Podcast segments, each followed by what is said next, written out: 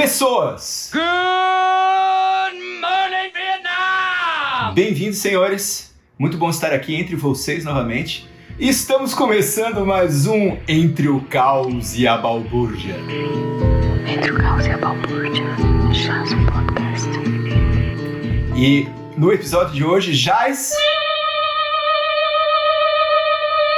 Nós estamos começando mais Entre o Caos e a Balbúrdia, com os rumores da semana, do mundo da cultura, aqui numa análise profunda, sem medo e sem sensacionalismo, mas com muita opinião. E no episódio de hoje, chás uma missão impossível. Profunda, defina essa, defina essa profundidade aí que eu quero saber, cara. You're gonna need a bigger boat. Você define, Bogunda. Estamos aqui com o nosso designer com, com camisetas de bom gosto. Designer que Camisa adora não, usar hoje é blusa, camisetas cara. de, de blusa de bom gosto. Eu um não designer tenho. que queria ser jogador de futebol, mas não, não tinha habilidade Isso, necessária. cara. Boguno. Queria ser, muita, queria ser muita coisa. Ainda bem que eu tenho amigos que me incentivam bastante, cara. Então, persiga seus sonhos, persiga seus sonhos. Estamos aqui com Bruninho Baruta, diretamente da cidade de. Ninguém sabe. No Paraná. Bruninho, No conta aí Paraná. pra gente como é que está sendo essa sua vida aí de editor, fitness e gato. Caraca, editor, você colocou a coisa que eu mais odeio em primeiro.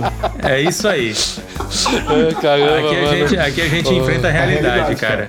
Isso, É, cara. exatamente. Ah, bom dia, boa tarde, boa noite a todos. É, cara, tá tudo tranquilo, sereno, de boaça. Bruninho é o que tá com o filme do Missão Impossível mais fresco na cabeça. Foi o último a assistir, assistiu ainda há pouco, faz duas horas. E estamos aqui com o nosso querido mestre, mentor e Nossa, nosso, nosso guia, nem sempre pra luz, Leandro Lima. é, pelo menos no final você acertou, Ó, né, cara? É, cara, olha lá. É, aí, olá, liga, novamente. É, mais um dia, dessa vez, com o nosso, como o Guedolino gosta de chamar ele, nossa gazela saltitante. Assistiu o filme, ele corre bastante, continua correndo. Ele corre mais nesse filme que todos os outros, cara. É, ele não deixa, né, a, a- a gente esperando. Ele vai lá e corre. Né, eu tenho até uma analogia, cara. Vou aproveitar e já vou soltar minha analogia aqui no começo do, do, do programa, cara. O Tom Cruise é praticamente, cara, o Forrest Gump My mom always said, do mundo da espionagem, cara. Eu pensei, eu pensei que você ia falar o Forte Gump de Veneza, cara. Não, não, do mundo da espionagem. Mas então eu corto aqui diretamente para a nossa sinopse do programa de hoje. Ele está recheado. É, vamos falar na balbúrdia da semana. É, vamos comentar um pouco sobre o lançamento do filme Oppenheimer.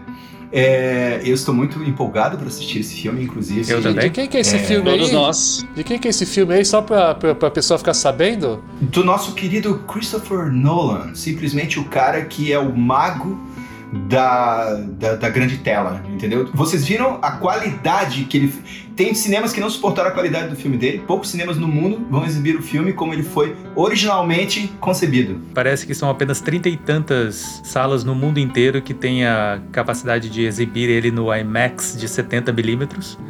Né? Exatamente, da maneira de verdade, como foi, Da maneira como foi filmado, da maneira como Christopher Nolan realmente gostaria que ele fosse exibido. Deep Dive dessa semana, vamos falar um pouquinho sobre por que existem tantos filmes hoje em dia que têm uma imensa dificuldade na hora de apresentar a resolução da sua história. Isso é um problema recorrente, inclusive, gente. Segue, inclusive, inclusive. É, ontem eu ouvi uma frase do Buguno. Buguno, repita a frase que você falou no carro pra mim quando estávamos voltando do cinema ontem sobre filmes que não têm história. Caramba, eu não tenho a menor ideia do que você tá falando. Caraca, cara, então vai pensando aí, vai tentando lembrar aí dos roteiros, dos filmes que não tem roteiro, lembra? Assim, assim como o Leandro, cara, eu não lembro de 95% das coisas que eu falo, cara. Então eu sou uma eterna dog, cara. Eu Ok, continuo a vou- nadar. lá. A era a nadar. Infelizmente. E por que ideias sensacionais acabam sendo tão mal desenvolvidas que enterram projetos inteiros em uma cova de desinteresse? Essa, essa, essa pauta está toda assinada pelas, pelo seu teor, seu teor peludo por Leandro Lima, né, gente? Se liga na camiseta dele, a camiseta dele, Black Sabbath The É End, isso cara. aí. É isso. E para fechar o programa, vamos falar no Causando dessa semana, uma avaliação e uma crítica do filme Missão Impossível Dead Recon Part 1. E uma comparação com os outros filmes da série, o que foi certo e o que foi errado, porque nós determinamos o que é certo e o que é errado no cinema. Eu queria começar aqui já o balbúrdia da semana, gente, falando do Oppenheimer. É... Leandro, você Diga. acha que você vai sair do filme se sentindo bem ou se sentindo mal? Essa pergunta vale pra todos. Assim, seguindo né, o que o pessoal tem dito sobre o filme, é, eu deveria sair me sentindo abalado, né? Mas eu quero primeiro assistir o filme pra saber certinho qual que vai ser a minha reação.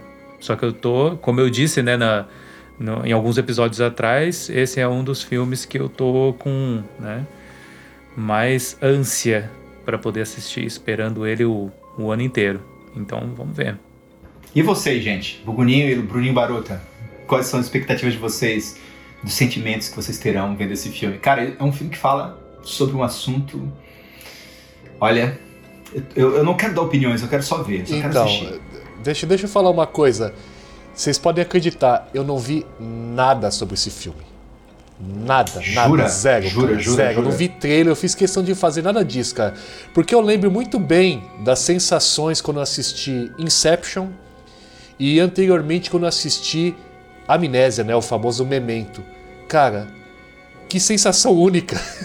e no caso eu não tinha visto nada, não tinha lido sobre o filme, não vou dar spoiler aqui sobre a Amnésia que era legal. Ou enfim, foda-se, vou falar o filme é de trás pra frente mesmo, foda-se, é isso daí. Faz 20 e Mas- poucos anos, então. Não, Pois é, cara. Já não é E mais quando- spoiler. Pois é, e, e quando eu fui assistir, eu, eu lembro da sensação. Cara, aquilo foi muito bom não, não ter, sabe, a frase do Cypher, né? Ignorância é uma benção. Não ter visto nada me deixou com um gosto, assistindo o filme ali, um gosto todo especial, cara. Então, não que eu não vá ignorar, que eu vou mutar o microfone de vocês aqui sobre as expectativas. Tipo, o Guedes falou aqui, o filme fala sobre. Aí ele começou ali, balbuciou e parou. Agora eu vou tentar ignorar o máximo que vocês falarem aqui, porque quero ter essa experiência novamente. Ah, eu, eu tô ansioso, mas eu tô curioso pra saber se vai ter a brincadeira do tempo que ele sempre faz com tudo, né? Que ele. Tudo, tudo ele É. mexe no tempo. Mas, É, mas Tenet não foi bom, né, cara? Não, mas não foi isso, ó. Mesmo o. Todos que ele fez tem um. Tem um nesse mês de trás pra frente, que seja. Todo ele tem é, deslocamento de tempo, uma forma de demonstrar o tempo Olha, de vários, estamos vários aí. ângulos. De novo a gente tá falando sobre o multiverso, então, né? É isso. É, É, isso que tá é acontecendo. Eu acho que se ele for utilizar isso, vai ser mais um negócio de, assim, só Storytelling, lembrança. É, sabe, assim, de Cara, momentos. é, uma, uma curiosidade interessante pra saber sobre o filme, que o Buguno falou que não viu nada, mas isso não altera em nada, é que o Christopher Nolan ele optou por efeitos físicos aos extremos. Inclusive, ele Sim. reproduziu a explosão, a, a explosão da bomba atômica, a primeira explosão da bomba atômica, né? Ele fez um- uma pequena explosão, né? Mas. é, enfim. Corta agora nesse momento e mostra uma maquete toda feita de papelão, assim, e o cara Isso, soltando um exatamente. morteiro lá no meio, assim, pá! É, Aqueles exatamente. vulcãozinho que você fazia com- Isso. na escola Com- com, É. bicarbonato, Bicarbonato de, de, de sal e de vinagre. vinagre, né? É isso aí. É isso aí, cara. Trazer uma informação pra vocês. E um cara, cogumelo o- Paris subindo assim, ó. O cogumelo Paris é ótimo. Seguinte, gente, o Matt Damon e a Florence Pugh, é, é, o Matt Damon deu uma declaração, a Florence Pugh também, mas o Matt Damon que tava falando isso, falou que o, o Cillian Murphy, que faz o Oppenheimer, né, que faz o papel do Oppenheimer, Killian Murphy, acho que é. Killian. é, É, Cillian Cillian. Murphy, que Sim, faz- acho que é Cillian Cillian Murphy, né, É isso. é, enfim, maravilhoso. Né? Ele, o Matt Damon falou, tava falando na, numa entrevista que ele chamavam ele pra jantar, pra sair, pra dar mais parecida, e ele tava tão imerso no personagem que ele não tava conseguindo fazer mais nada. Ele simplesmente tava imerso. Sim, eu também vi essa notícia. É, e, e assim, pela notícia você já nota que o cara, ele que pesou ali nele, né? Na maior hora veio na minha cabeça lembranças como, por exemplo, do próprio do, do próprio Coringa, do, do Heath Ledger, né? E, e personagens até como o próprio Val Kilmer, quando fez né, o Jim Morrison. Enfim, a- atores que, se, que entraram no, no dentro do personagem dessa forma, como isso mexeu na vida do deles. personagem, né? Mas é isso aí, cara. Acho que é o segundo filme do, do, do Killian Murphy que ele tá fazendo com o Nolan. O primeiro foi o, o Espantalho do, do, do Batman que ele fez, né? No primeiro Batman, Uhum. no segundo, não lembro agora. É o do Begins, é o primeiro. Nolan. Begins. Eu acho que foi no primeiro. primeiro. E ele aparece É. também no, no terceiro, né? Que ele é o. Sim, Ele aparece o juiz- Inception Ah, ele aparece. também. Inception. Também. Inception. Inception, pô, tá claro. lembrando, Nossa, Inception claro, tá. Inception. Então a gente já sabe que ele é queridinho do Nolan mesmo. É um deve ser um dos queridinhos do Nolan. E assim, para terminar aqui o, esse, esse quadro, quero falar cinco fatos que, não, que inspiraram o filme do Nolan, né? O primeiro fato foi a carta do Einstein, que é, é bem interessante, né? Vocês sabem que o Einstein, ele, ele antes de começar a Segunda Guerra Mundial, ele mandou uma carta pro, pro presidente norte-americano, pro, pro Roosevelt, pro Franklin Roosevelt, e nessa carta ele falava que os alemães estavam é, trabalhando para desenvolver a bomba atômica e que eles tinham que correr atrás para se adiantar a isso. Né? Isso parece que é tocado no filme, entendeu? E esse, aí isso levou ao Projeto Manhattan, né, que, que, surgiu em 13 de agosto de 1942. E sim, eu estou lendo isso aqui, logicamente, porque hoje em dia, né, pautas a gente lê. A, uhum. segundo o arrependimento, né, é, o físico norte-americano Robert Oppenheimer foi responsável pela primeira explosão e depois ele se arrependeu e proferiu a famosa frase: Agora eu me tornei a morte, o destruidor de mundos. Vocês sabem dessa história, né? Ah, essa frase é icônica. Eu quero, eu quero, é, exatamente. Eu quero ver se essa frase aparece no filme também. É, e ao sentir o remorso da criação dele, o Oppenheimer passou a se, a, a se opor e defender o banimento total das armas nucleares. Eu acho que é porque muitas dessas pessoas que estavam participando desse projeto de desenvolvimento não entendiam assim o tamanho dessa, desse poder destrutivo que eles estavam criando. Não sei se vocês lembram, mas o quando eles soltaram, não lembro qual foi, qual das bombas, né? Não sei se foi de Hiroshima ou de Nagasaki, mas o piloto é, do avião, quando eles soltaram a bomba e ela explodiu, e eles sentiram aquilo, olharam para trás, né? E tem a cena dele olhando o cogumelo e todo aquele negócio, e ele fala, se eu não me engano, alguma coisa parecida como: Meu Deus, o que nós fizemos. Se fosse para dar um chute meio que no segue, eu acho que um dos principais, eu acho, motivos, ou não motivos, mas que vai aparecer muito, acho que forte no filme, vai ser eh, sobre o que, que, passava na cabeça, né? Como que eles lidaram com isso, né? Eu acho. Eu não sei se vai ser parte de criação ou parte de realmente de como lidou com todo, toda essa, né? Essa merda que eles fizeram, né? literalmente. Exatamente. E depois que ele, que ele se declarou contra, né? E aquela coisa, aí o governo caiu em cima dele os caras caíram em cima dele e começaram a acusar ele de comunista, né? Porque ele já tinha feito parte do Partido Comunista, ele, a mulher dele e os filhos hum, mais na juventude, começaram a acusar ele de comunista e de que ele estava e que ele era estava trabalhando para a União Soviética, porque o cara começou a, a, se declarar contra aquilo que ele tinha criado, né? E no final das contas ele não tinha nada a ver com, com, com os soviéticos, com os russos, nada, mas a reputação dele já tinha sido arruinada. Eu acho que o filme vai até essa parte aí, eu acho que o filme vai até o pós, né? Mas é isso aí, gente. Vamos para o Causando a Deep Dive agora. Gente, o que vocês acharam do filme? Tá fresquinho na cabeça, eu e o Bubu a gente assistiu ontem. Sei que o Leandro e o Bruninho Baruto assistiram hoje. Estamos aí. Eu gostaria de, de perguntar para vocês, primeiramente, é, o que, que vocês acharam de o nosso vilão ser a entidade que na verdade é uma IA, uma inteligência artificial. Vocês, vocês, conhecem a origem da palavra vilão? Isso me ocorreu aqui agora. Você, já, você sabe de onde que veio a palavra vilão? Vilão, tu vê, né? De novo é a mesma coisa, né? O vilão é o cara que era da vila, que não era da nobreza. Que, que tinha que era que estava no feudo do senhor feudal do, do, do, do rei né? Oh, que estava submetido. e o, então esse era o vilão ou seja ele era a escória ele era tava lá só vilém pra, vilém era relé entendeu? Ele era o pobre. então, ele era o pobre, ele era da vilania, que é o conjunto de vilas onde moravam os vilões, que eram as pessoas que moravam nas vilas em volta dos castelos. E isso se tornou sinônimo do mal. Então, é, eu achei bem é interessante que é atual, né? Porque a, a inteligência artificial, que, tá, que é a vilã, né? do, do filme está presente e a gente está discutindo o tempo todo sobre isso, se vai se é bom, se é ruim, se vai dominar o mundo, se não vai, entendeu? E é uma inteligência artificial geral, aquilo que a gente falou inclusive no último episódio. A gente comentou Sim. sobre isso no último episódio. Eu achei o filme muito bom, a cinematografia tá bem legal. É, eu senti um pouco falta do terror da inteligência artificial. Acho que ela aterroriza pouco pelo poder que ela tem, entendeu? Acho que podia meter muito mais terror. Cara, eu. O roteirismo, eu... o roteiro deixa ela muito, tipo, ela, ela é muito deixa, demais, deixa, deixa eu lembrar uma nossa, coisa. É. Deixa eu, deixa eu lembrar uma coisa que o Bruno falou aqui agora. Vocês lembram de Terminator 3, né, cara? Com a TX lá Vagamente. interferindo em tudo, sabe? Controlando o carro. Cara, eu acho que não fizeram por causa disso. Tipo, já, já fizeram, foi meio galhofa. É óbvio que é um uso es- estúpido, né? Mas enfim, né? ela tá É, presente em assim- todos os lugares. Ela poderia tá, ter acesso a celulares, enfim, um monte de coisa. Poderia ser, sabe, global mesmo, né? É, mas assim, é. Eu achei pouco, porque podia só aparecer na parte de falar pra ele entrar no beco e mudar uma coisinha ou outra ali e só. Tipo, ó, entrei, invadi tudo. Então, assim, fica esperto. É só isso.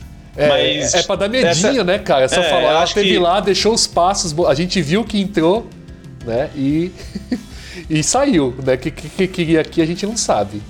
Assim, comentando sobre isso que o Bruno tá falando, eu entendi de uma maneira um pouco diferente. Eu entendi que é como se fosse um presságio, é uma preparação, entendeu? Ela não vem com tudo exatamente porque ela ainda está preparando o terreno, entendeu? Eu não sei se vocês se lembram, mas no momento ela ainda considera que ela está em risco, porque né, o nosso herói é, foi dito como o único, o único interessado em né, desativar, destruir Destruir. ela. Então Ou é que como não se tem fosse interesse aquele né, em utilizá-la. que não, não tem o interesse em utilizá-la. E por essa questão dela ainda se sentir em perigo, eu acho que é o motivo dela ainda não estar 100% né, é, efetiva no, no, no, no- no caos e na destruição né, do. Por mais que eu acredite que se ela quisesse, ela poderia já estar destruindo o mundo inteiro, né? é, Me parece que é como se fosse isso. Ela está preparando o terreno Eles, eles falam de, no início do filme, né? Ela, ela está jogando um jogo de xadrez quadridimensional com ele. É, Exatamente aí ele fala Ela está- isso. Ela está preparando o tabuleiro para dar o checkmate, mas ela ainda não deu o Isso. checkmate. Então, e como nós temos um filme em duas partes, né? A gente tem que esperar a segunda parte pra ver qual que vai ser o, né, o desfecho. No Entre o Caos e Balbúrdia, a gente pode ou não dar spoiler. A gente decide na hora se a gente dá, se a gente não dá. Algumas coisas a gente dá, outras não dá. Então ouça por sua conta e risco. Mas é sempre recomendável que você veja o filme antes se você não quer spoiler. Porque muito provavelmente, 95% de chance, nós daremos spoiler. né, Mas o filme, a gente, a gente não tem o final do Mas- filme, então tá É, tudo certo, exatamente. cara. Tá tudo O certo. mal Mas, ganha, assim, o mal ganha, o mal ganha, tá o aí, mal ó. ganha. Mas a, a personagem da Ilza, né, que é a, enfim, que é aquela a, é uma das integrantes do IMF, né, que tá que tá com uma Isso. parte da A britânica, né? a britânica que ela tá justamente foragida e já tá um prêmio, já começa com um prêmio na cabeça dela de 50 mil dólares, 50 milhões, não lembro agora. E Acho que é o- 50 o milhões. Tom Cruise vai lá pra. É, exatamente. Cara, eu achei. Eu achei que foi. Eu não. Acho que. Eu sei que, que tem um lance de matar a pessoa, mas eu achei assim desnecessário aquilo lá. É o primeiro filme do Missão Impossível em que eu entro tanto no filme que eu fiquei putaço com a cena em que ela morre, entendeu?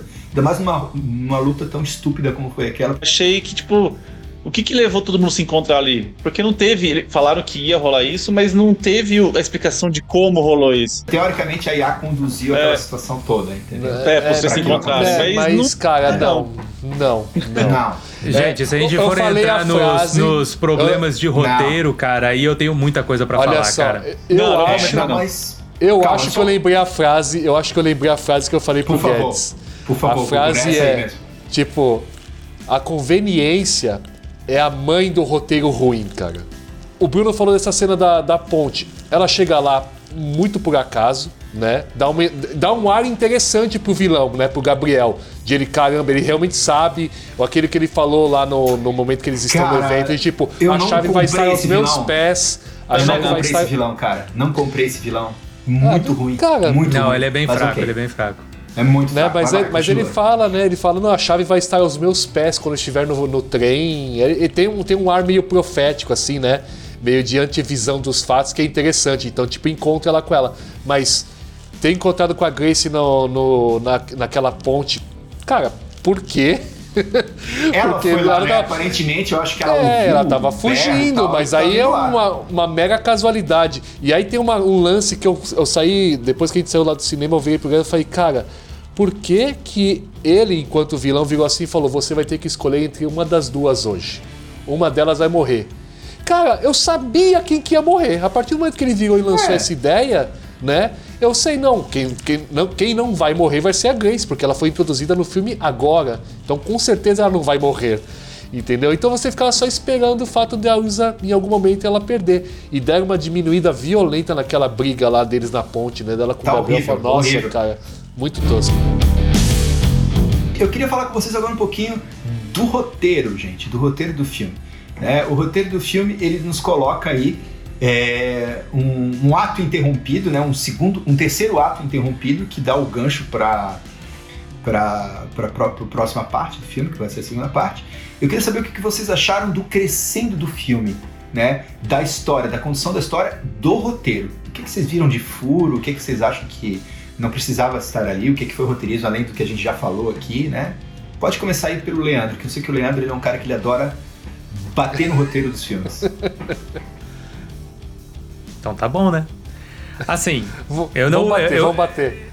eu não vou me focar tanto, vamos dizer, nessa parte do crescendo. Cara, antes de qualquer coisa, eu gostei, tá? Eu achei que eles levaram o filme de maneira interessante, tirando, claro, né, os pequenos defeitinhos no meio que eu vou comentar aqui, mas eu achei que o, o roteiro fluiu bem, entendeu? Tanto que foi um dos melhores é, ganchos pra mim. Eu lembro que vocês comentaram que o, o gancho do Spider-Verse foi bom. Cara, eu não achei, eu lembro que eu disse isso pra vocês. Esse gancho eu achei bom, entendeu? Eu, eu aceitei que o, que o filme terminou da maneira que ele tinha que terminar, né? Mesmo que ele não tenha terminado, porque ele é a parte 1. E eu acho que a primeira parte ficou concluída, sabe assim? Então, por mais que a gente comentou aquele negócio de ah, nem sempre precisa ter conclusão, eles tentaram concluir e eles concluíram, entendeu? Eles entregaram tudo que eles precisavam entregar nesse primeiro filme. Isso é a minha primeira sensação. Lembrando ao ouvinte que um roteiro é, vem de rota, né? É a maneira como a história é escolhida a ser contada nas telas, né? No caso do cinema? Porque pode ser roteiro de qualquer coisa. O roteiro, ele contém a história, ele não é a história em si, ele é a maneira como a gente conduz a história nas telas. Pode continuar, Luiz. Curiosidades. Curiosidade. É, Muito bom. Então, assim, agora passando para a parte do que eu acho que poderia ser um pouquinho melhor, tá? Eu fiz algumas anotações enquanto eu tava assistindo o filme, é, provavelmente deixando todo mundo que tava do meu lado ou próximo de mim irritado. Tava estava cheia com- aí a sessão, cara? Não, tinha três pessoas. Era Ah, tarde, caramba. né? Entendi. Mas assim, vamos falar do que eu acho que poderia ter ficado um pouco melhor. Uma coisa que eu gostei, não sei se todo mundo percebeu, e pelo menos eu acho que foi intencional. No começo do, do, do filme, na hora do, do, do submarino, quando eles começam a entrar em, né, em pânico, né, achando que tinha aquele outro submarino ali, eles né, começam a se preparar e tudo mais. Na hora que eles lançam o torpedo deles, é, eles fizeram uma ligação com o torpedo saindo, né? Ele tem aquela explosão de, de bolhas de ar, né? Quando ele sai. E eles fizeram um corte pro, acredito que era né, o capitão do, né, do, do submarino naquela, naquela situação. E ele aperta o nariz e dá aquela, aquela expressão de Eu prestei, Pressão eu no ouvido. atenção nisso, cara. Achei isso Vocês perceberam isso? nossa, Pô, ficou muito bom, sutil. cara. Sutil demais. super sutil, demais. mas só que tava ali. Gente, eu só queria dar uma passão porque a gente não falou aqui sobre o que que é o filme e é importante pra quem tá ouvindo e não assistiu ainda ou quem já assistiu ter uma noção geral, já que a gente tá falando de roteiro, mas é só de maneira geral. Nesse filme, Tom Cruise luta contra uma inteligência artificial eh, chamada, denominada Entidade. Essa inteligência artificial, ela praticamente já dominou toda a rede, a internet, a network mundial. Então, basicamente, todos os meios de comunicação das altas inteligências, inclusive da IMF e do próprio, da própria equipe do Tom Cruise, está limitada ao uso dos satélites e, e usos analógicos, o que é muito interessante porque nos coloca numa situação onde eles têm limitações tecnológicas, dando um retorno a, a, enfim, décadas atrás, né, de filmes de ação, assim, tem algumas pegadas nisso daí. E ele e, e o, o Tom Cruise ele precisa ele é o único, junto com a equipe dele, que não quer usar essa inteligência artificial, porque o que, que acontece? Eles precisam chegar onde está o código-fonte dessa inteligência artificial, porque dominando o código-fonte, teoricamente eles conseguem dominar essa entidade e usá-la a bel prazer, né? E, o Tom, e todo mundo, né, tipo, os Estados Unidos, todos os- todas as potências do mundo estão lutando para conseguir ter em mãos uma chave que dá acesso a essa inteligência artificial. E o Tom Cruise quer essa chave para encontrar a inteligência artificial, justamente para destruí-la e não deixar ninguém colocar a mão nisso, como todo bom herói deve fazer. né? Ele é o novo E aí- Neo, então? Ele é o novo Neo? Cara, ele é o, ele é o Neo Ele é o novo Neo. do mundo real. É o Neo do mundo real, cara. É isso aí. Ele só, ele só não voa, ele corre. Ele é Exato. excelente. Você tirou sua Ele corre pra caramba, cara. Tá, cara. Agora vamos voltar ao Lelê. Lelê, finalize, por favor, suas colocações sobre o roteiro e vamos passar aí pro Bruno Baruto e depois pro Ruguno. Algumas coisinhas que eu achei é, legal e ao mesmo tempo não tão bom. É, mas é, essa parte é só interessante porque também é de um filme que tem o Tom Cruise. é, que seria aquele Jack Reacher, né? Que ele faz. Que Excelente. também ele é, Sim. Mas ele é série- praticamente. série, Ah, a série do Jack Reacher, do Jack Reacher, que tem na Amazon Prime, eu acho, não lembro agora, Uhum. é excelente. É muito melhor do que o filme Tom Cruise, na minha opinião. Mas o filme Tom Cruise é bom também, é muito bom. é, eu não Eu assisti, não assisti, a série. mas, eu não assisti, mas a minha mulher assistiu e é muito bom. Eu não assisti a série, então eu não posso opinar sobre ela. Mas os filmes são filmes do Tom Cruise, né? Então, e ele é mais ou menos o que ele é no, no Missão Impossível, ele é mais ou menos o que ele é em 75% dos filmes dele, né? Ele é um cara que bate em todo mundo e salva alguém. É, Adoro então, as porcentagens, Leandro. é, vocês lembram que tem aquela cena do tapa-olho que a, né, a Elsa Que a tá no- Ilsa. no- é, e ela pega, ela tapa o olho dela quando ela vai mirar pra atirar. Sim. E eu achei interessante que aquilo não fez O muito sniper. sentido.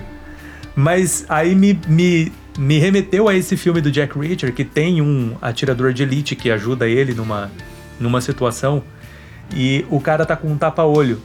E ele fica com esse tapa-olho o tempo inteiro. E o cara né, pergunta, alguém pergunta, por que, que você tá com o tapa-olho? Ele fala, porque eu não quero que a, a, a, a luminosidade afete a minha visão noturna. Então eu só vou tirar esse tapa-olho a hora que eu for colocar o olho no, na mira da arma para eu ter a melhor visão possível, entendeu?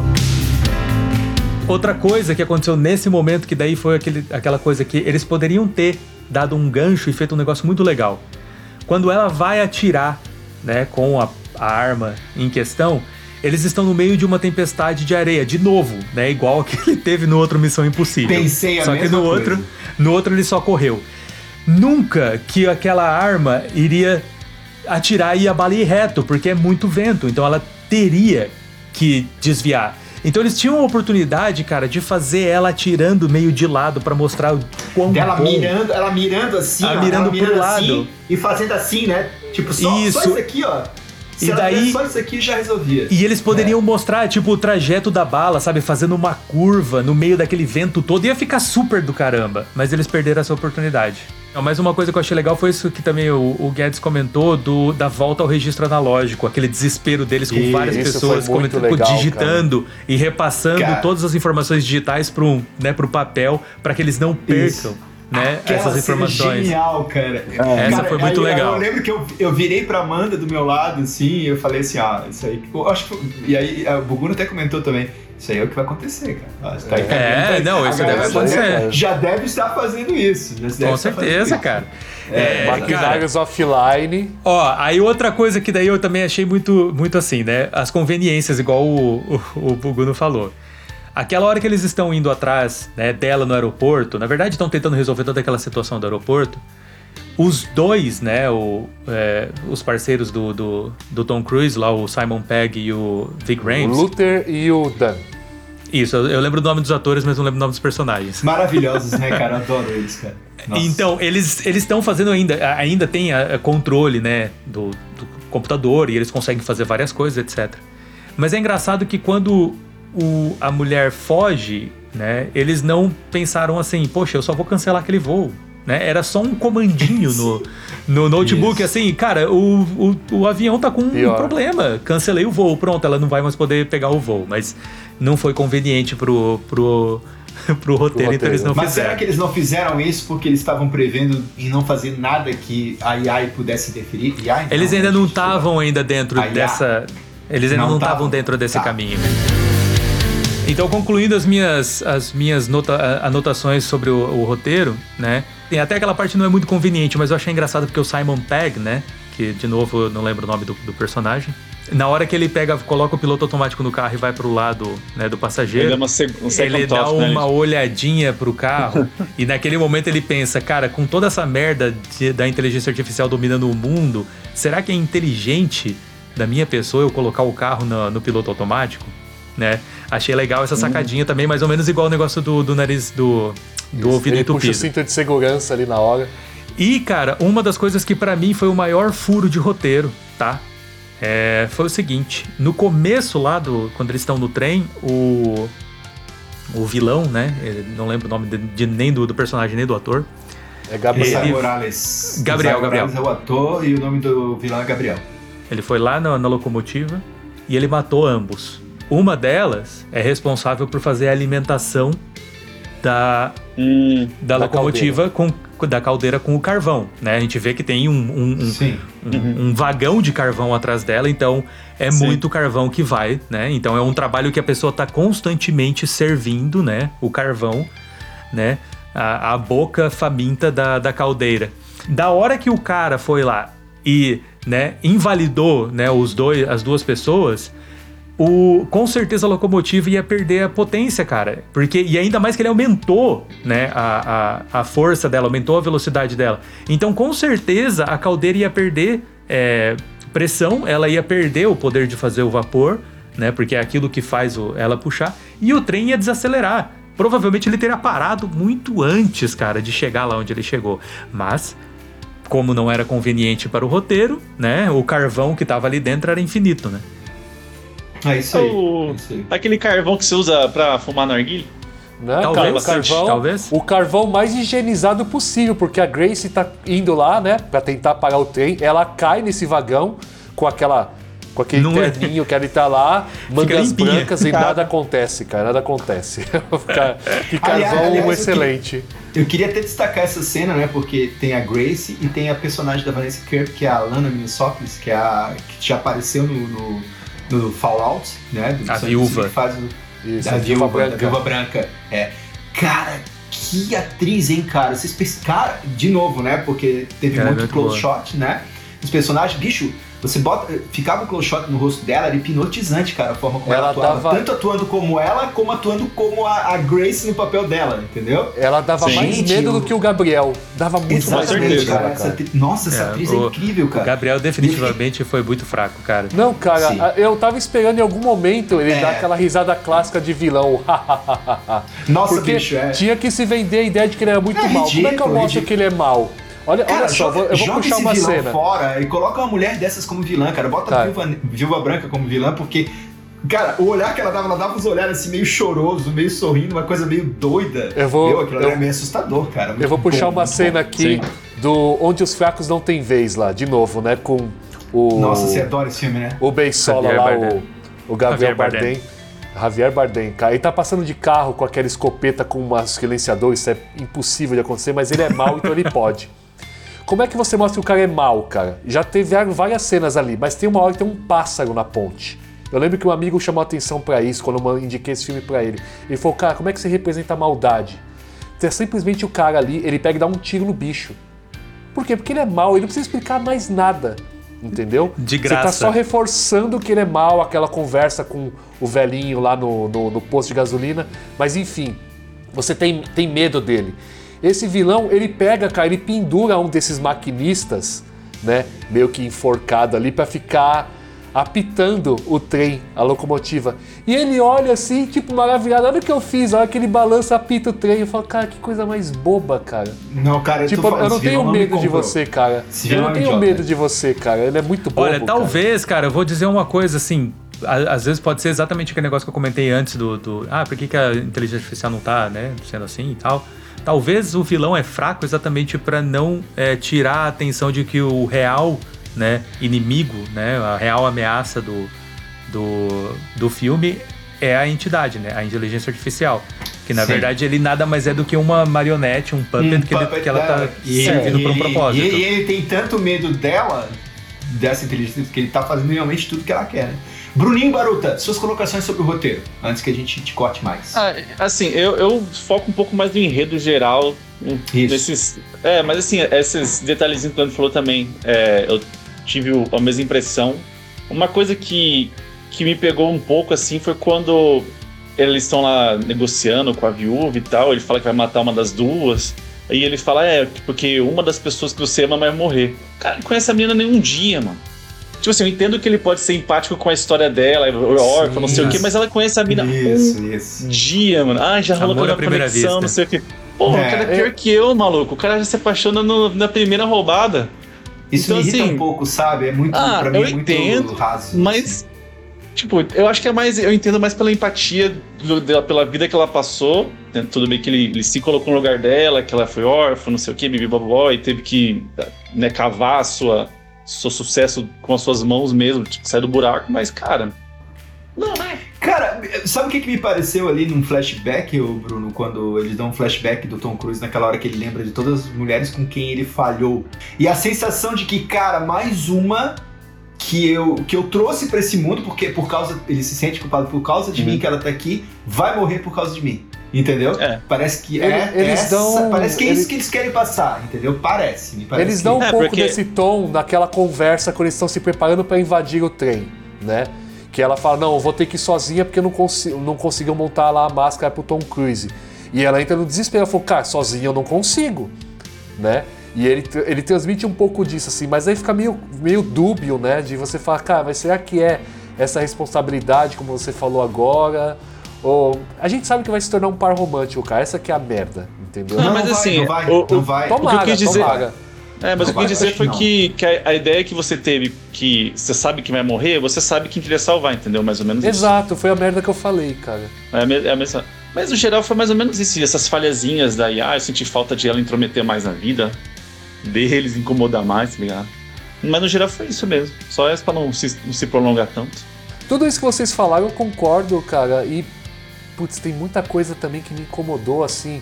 O principal, o- o- você não sente medo do vilão principal, que é a inteligência. Eu entendo que o que o, o Leandro falou, que ela tá se adaptando, tá se preparando, mas eu acho que as pessoas em volta, assim, né, tipo uma reverberação em volta do núcleo ali do Tom Cruise, do Tom Cruise é, deveria estar mais, sabe, caramba, se der merda, vai dar uma merda violenta, entendeu? Preciso ter uma ação, sabe, mais contundente, porque você tem ali três pessoas, quatro, brigando por uma chave que diz respeito a uma dominação mundial. Então deveria ser um negócio muito mais impactante, as perseguições deveriam ser maiores, talvez, né, com mais pessoas envolvidas no sentido de ah, isso interessa a russo, isso interessa a chinês, isso in- interessa ao Oriente Médio, enfim, sei lá, cara, como é que o roteiro vai explicar esse negócio. Mas Não, fica só não teve um, núcleozinho não mesmo. teve um helicóptero lançando um míssil. É, cara, você chega ali no, no, no aeroporto, tem aquela uma coisa de, um- de um de estar perseguindo ali o Tom Cruise e aquela turminha que tá lá. Parecia os trapalhões, né? Porque eles não conseguem fazer nada direito. Os caras pegam lá a pessoa errada, falam, mano. Enfim, o filme não transmite uma urgência. E aí A vem numa questão de incapacidade roteiro. técnica deles é medonha, né? Então, É. e aí vem numa questão que eu acho que impacta muito no roteiro do filme. Talvez, né? Isso é uma percepção muito pessoal. Talvez o fato de ser em duas partes, e tomara que sejam só duas, porque você coloca parte 1, não quer dizer que não vai ter parte 2, 3, 4, né? Por aí vai, né? Mas enfim, estamos na expectativa de ser apenas duas partes. E aí você dilui, você coloca em banho-maria algo que poderia ser muito mais impactante, muito mais é, veloz, né? Você tem alguns momentos que desacelera ali e parece que a urgência desapareceu. Pegaram a perseguição de carro tal, fugiram, eles conseguiram entrar lá num, num sei lá, cara, num, num prédio abandonado em Veneza. Vem uma paz, não, tem, não tá acontecendo nada, a gente tem que esperar. Não, tem, não podemos nada fazer nada, temos que esperar, vai rolar festinha, né? Não tá acontecendo nada. Quem tá perseguindo o Tom Cruise sabe que ele tá em Veneza, mas dane-se, não vamos investir nessa cidade, é, investigar ela, entrar em todos os lugares aqui para encontrar ele. Então parece que umas horas dá uma desacelerada, fala, dá uma barrigada assim, você fala, cara, eu não sinto, não sinto perigo. Eu sei que o Tom Cruise vai ganhar no final, né? Mas eu não, eu não temo pelo perigo da inteligência artificial por não ter feito aquilo que o Bruno falou, de ter sido mais contundente em algumas coisas, você deixar você é, perceber o perigo real que aquilo pode acontecer, né? O que, que é uma inteligência artificial dominando globalmente, entendeu? Não, sem restrição, ela, ela toma as decisões por conta própria. Você não, você não teme por isso. E não tem o Tom Cruise lá correndo, as pernas que ele corre, ele corre porque, enfim, quer salvar a mulher da vida dele, os amigos. É uma parte que fala bastante disso no filme que eu acho legal também, de reforçar as, as amizades que eles têm ali, né? Do, do- enfim, de eles irem salvar o Tom Cruise quando ele achava que ele estava sozinho. Então, Velozes e Furiosos é sobre família e Missão Impossível é sobre amizade. Caramba, mano. Eu não consigo. Eu não consigo. Eu estou, sem, eu estou perplexo. Estou Mas perplexo. ah, vocês perderam o fio da meada Cara, que era, era Eu, sobre as amizade lá? piadas são ruins, Sim, cara, sim. mas a tua, tipo, conseguiu ir pra um outro nível, cara. Ai, meu Deus. Gente, pra gente então finalizar aqui o nosso quadro causando sobre o nosso querido filme Missão Impossível, eu queria ouvir de vocês é, duas cenas que vocês adoraram e duas cenas que vocês não gostaram. Eu vou ser o primeiro. Eu gostei duas cenas de. Acho que o Leandro vai, vai gostar dessa também. Acho que a gente colocou no nosso grupinho lá. Que é do. eh, do ele saltando quando a câmera tá nele embaixo. Aí do nada ele vai. E a câmera fica parada, como se a câmera fosse tá, tá parada no, no- do- caindo e de Ah, repente sim. ele e sobe. Tá, tá bem no rosto dele assim, as veias, pau, o vento, de repente o paraquedas e ele vai junto e a câmera fica. Isso aí é foda. Essa cena é Outra. Outra é do carro, assim, nada demais, só que é do carro. Quando ela vai bater o carro um pouco antes, acho que tem uma câmera lateral, tipo aquela do Joker, sabe? Que ele tira a cabeça pra fora. Uhum. Só que A parecida, porém do diferente. retrovisor, assim, né? É, é, mas tá o movimento, tá sei lá, nada demais, é, é, né, cena de ação. Mas eu gostei muito dessas duas aí, por motivo que achei bonito. Nada demais. Agora, odiei, mano. Não precisa odiar, não gostou, tipo, Não, pá, não precisava. cara, a cena do deserto, muita cena do deserto eu não gostei. E achei. É igual do John Wick, desnecessário porra. Eu falei, que porra é essa, mano? Desnecessário, É. não teve uma construção ali, né, pra chegar É. lá, do porquê, sei É, lá. tipo. Ele o- fazendo carinho no cavalo. Shkatinho, esse eu foi a melhor parte, eu adorei o, Foi a o melhor cavalo, parte, cara. é. Por mim o cavalo É, o poderia cavalo. ser o. Poderia ser o ator principal, cara. Isso, É, e eu depois achei- ele caga pro cavalo, né? Que ele pega lá, tá Não. no meio daquele tiroteio, tá vindo Não. lá a, a tempestade de areia assim, cara. Ele salta do cavalo e o cavalo que se vire. Exato, o cavalo. Ele, ele não prendeu o cavalo, ou seja, ele não vai sofrer uma tempestade de areia sem ele querer. O cavalo, Como ele tá ele livre não pra vai, poder cara? correr. ele vai- hora que ele sa... É, cara, ele saltou do cavalo simplesmente. O cavalo já cavalo era. entrou. Eu falei, caralho, coitado do cavalo, leva ele pra dentro junto, pô. Tadinho cavalo. É, isso é verdade, você tem razão nessa parte. Sacanagem. Mas a Cara, parte eu de, a por parte mim da- acho que eu devia ter, devia ter pego o cavalo e ido embora. Deixado todo mundo, a menina morrer e tal. O mais importante naquela situação era o cavalo. Entendeu? Pode ser. Claro. E, e- Então, e mas todos, essa os- e sim, todos os outros cavalos, né? 100%. Mas essa, E essa todos cena do. Leandro aí, é, ela, ela é muito boa, assim, é, do- porque a- toda a cena dele dando carinho, em- subindo e dando a volta é muito boa, assim. Toda a cena Ah, dele sim, subindo sim. cavalo. É, que é de verdade, É, é. né? Isso é legal, cara. É. Ele, tem uma, ele tem uma destreza, né? E uma Uhum, técnica boa. muito boa. E É. isso é legal, cara. Isso é muito legal, inclusive, né, cara? Você, você traduz o que é o cara em detalhes, assim. Vocês falaram de diversos detalhes e esse é um deles, né? O que- como é que eu mostro que um cara é foda?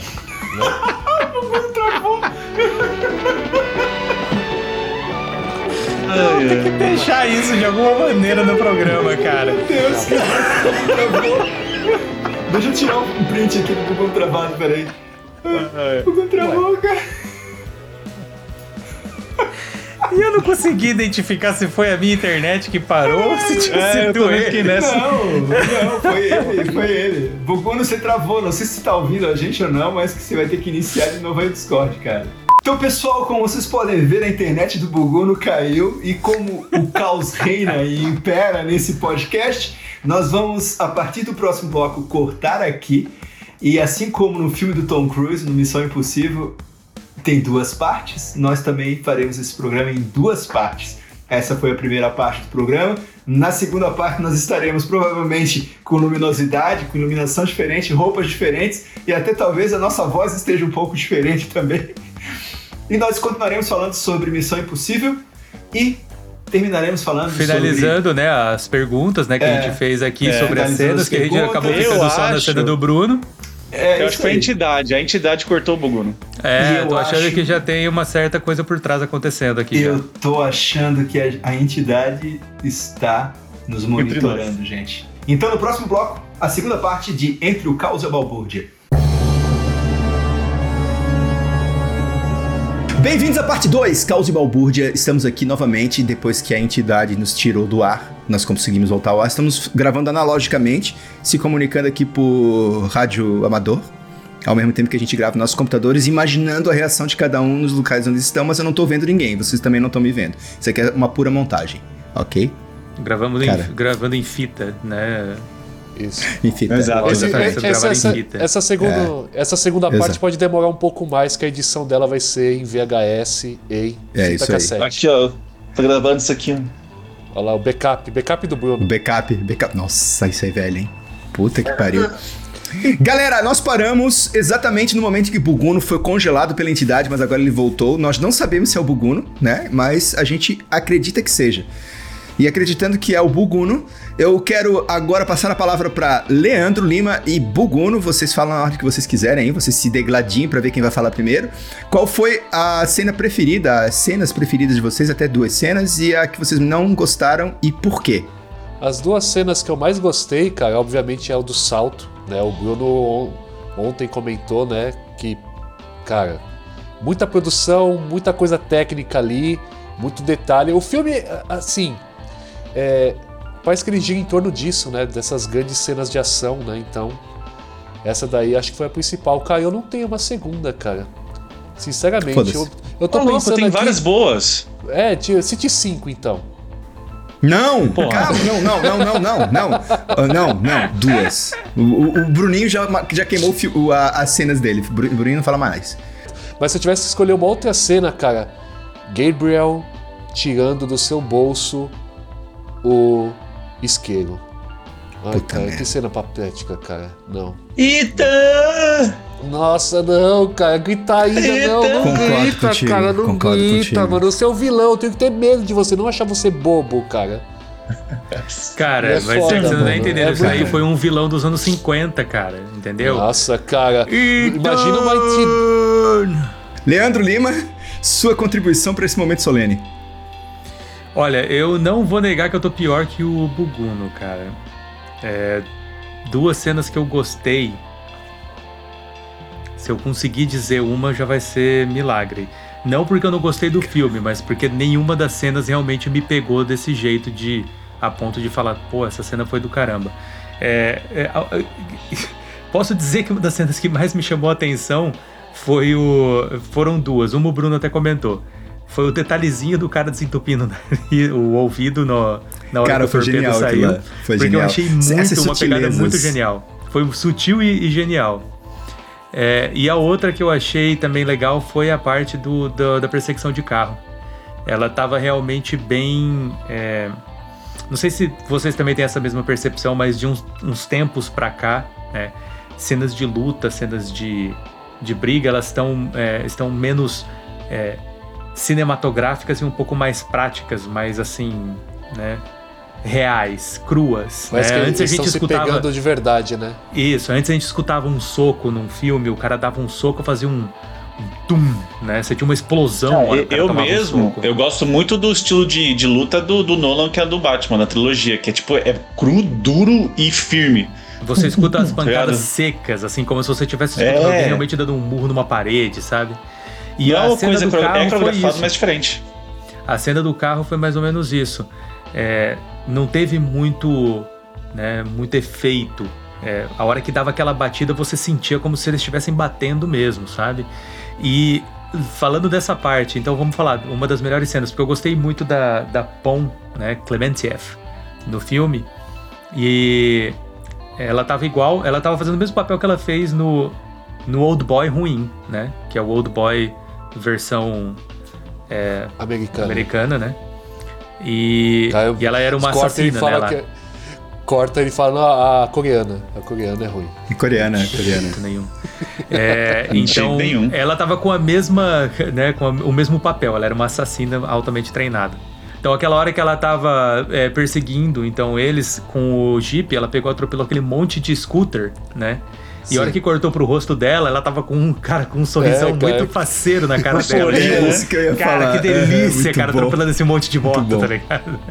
Ela é unstoppable, né, cara? Ela é um juggernaut né, dentro daquele Sim, carro. né, cara, mano? ela era o Exato. Juggernaut com o carro.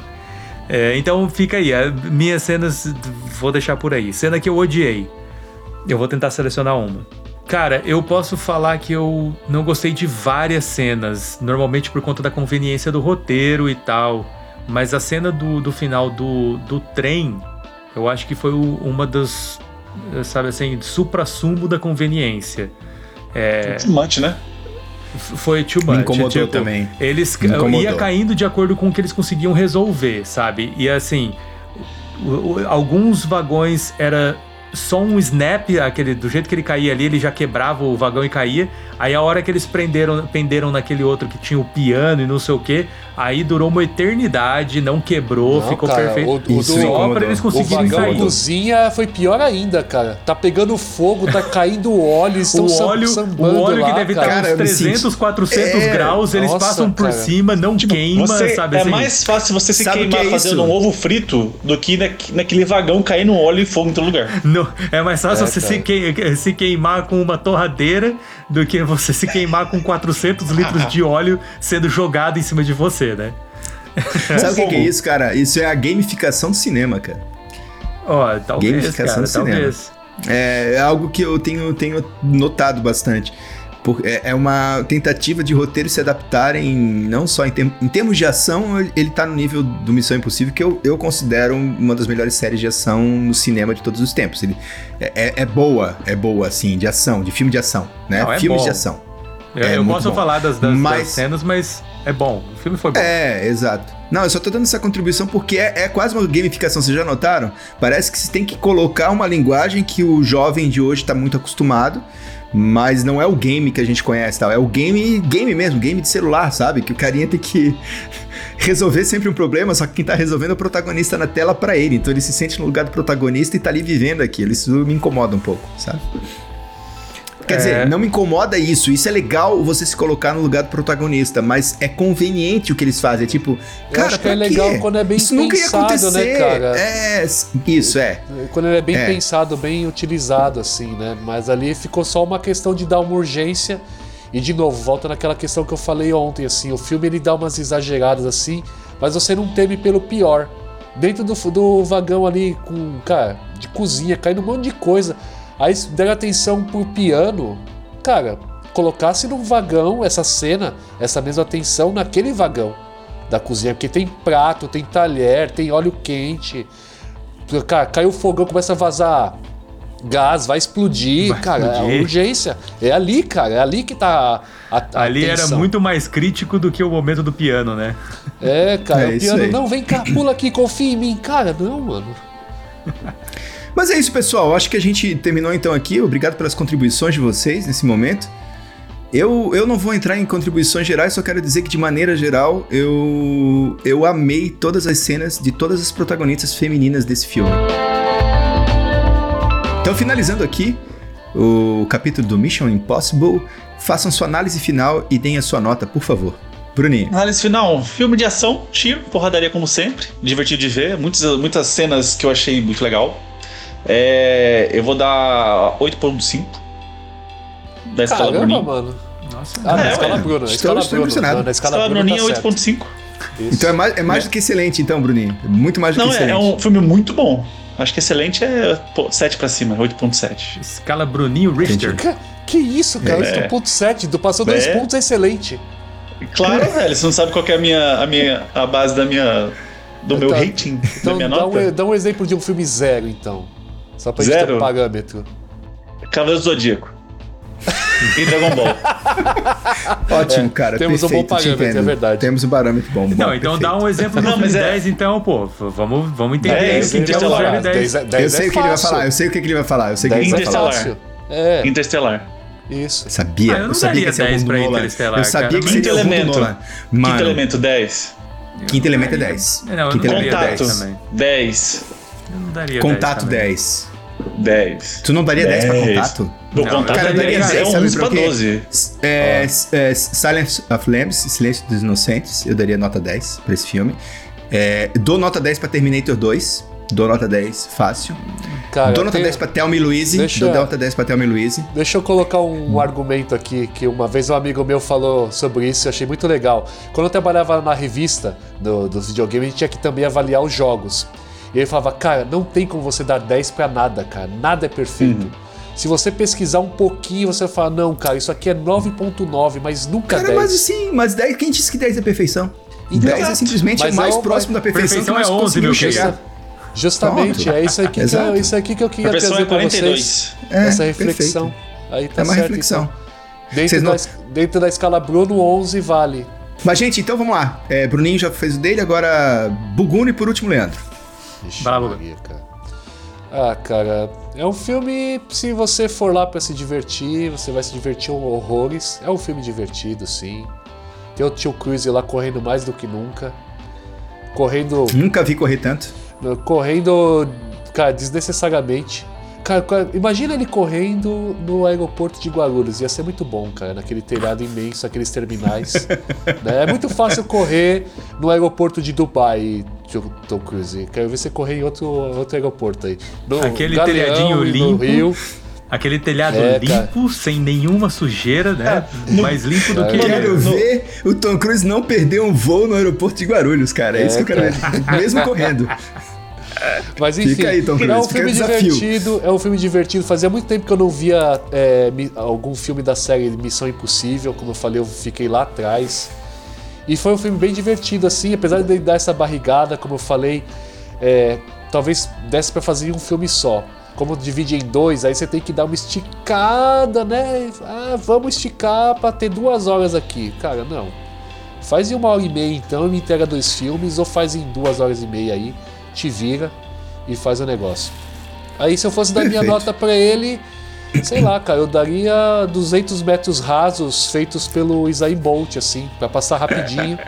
Muito bom, Entendeu? muito bom. Você chegar lá e vocês estão entrando chegar no final ainda fazer a cena assim, a pose, entendeu? Completei aqui, entendeu? Muito bom, muito Porque bom. acho que ele fez uma boa homenagem ali pro, pro Tom Cruise e vice-versa. Fechou, fechou, perfeito.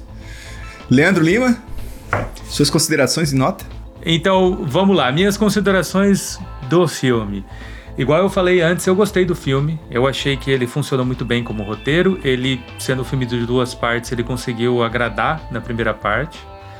É, assim, ele demonstrou uma certa é, funcionalidade para tudo que está acontecendo, sabe? Então eu achei que tudo é, né, funcionou de acordo com o que tinha que funcionar, menos o vilão, né? Talvez aquilo que a gente até comentou por ele ser fraco seja exatamente para exaltar mais que ele nada mais é do que uma marionete da, da entidade, né, da inteligência artificial. Então, assim, eu achei o ator realmente, assim, não, não sei se isso foi Mas é que o ator tá limitado, o ator tá limitado ali. Eu não sei se É. ele Parece que não tá Eu- afim de fazer o papel ou ele é ruim mesmo, né? Então, Não é sei, isso eu que não eu não sei. nenhum Eu não outro- sei se, ele- outra- se, se aconteceu aquilo porque ele realmente é ruim, né? Ou se foi porque existe uma intenção de fazer ele de maneira né, meio é, né? É, eu gostei do filme, tá? Então, tirando essas pequenas coisas, eu acho que hoje em dia tá muito difícil um roteiro pegar, bater perfeitamente em todos os pontos. Eu não sei se isso é preguiça ou não. A gente até vai comentar um pouco sobre isso mais além. É... Mas assim, eu consigo dar uma nota 8 para esse filme. Consigo sim, não é nada difícil. O filme foi bom, ele apresentou o que ele precisava apresentar de maneira meio, É bom, meio cara. boba, né? De maneira meio, meio conveniente, mas ele apresentou o que precisava apresentar, ele concluiu bem. É... Tira, tirando a cena do Ethan, né? Que Nossa, foi cara, dramática terrível, de ruim. É, mas então eu gostei assim em geral e eu vou dar essa nota ainda por conta de uma situação no filme.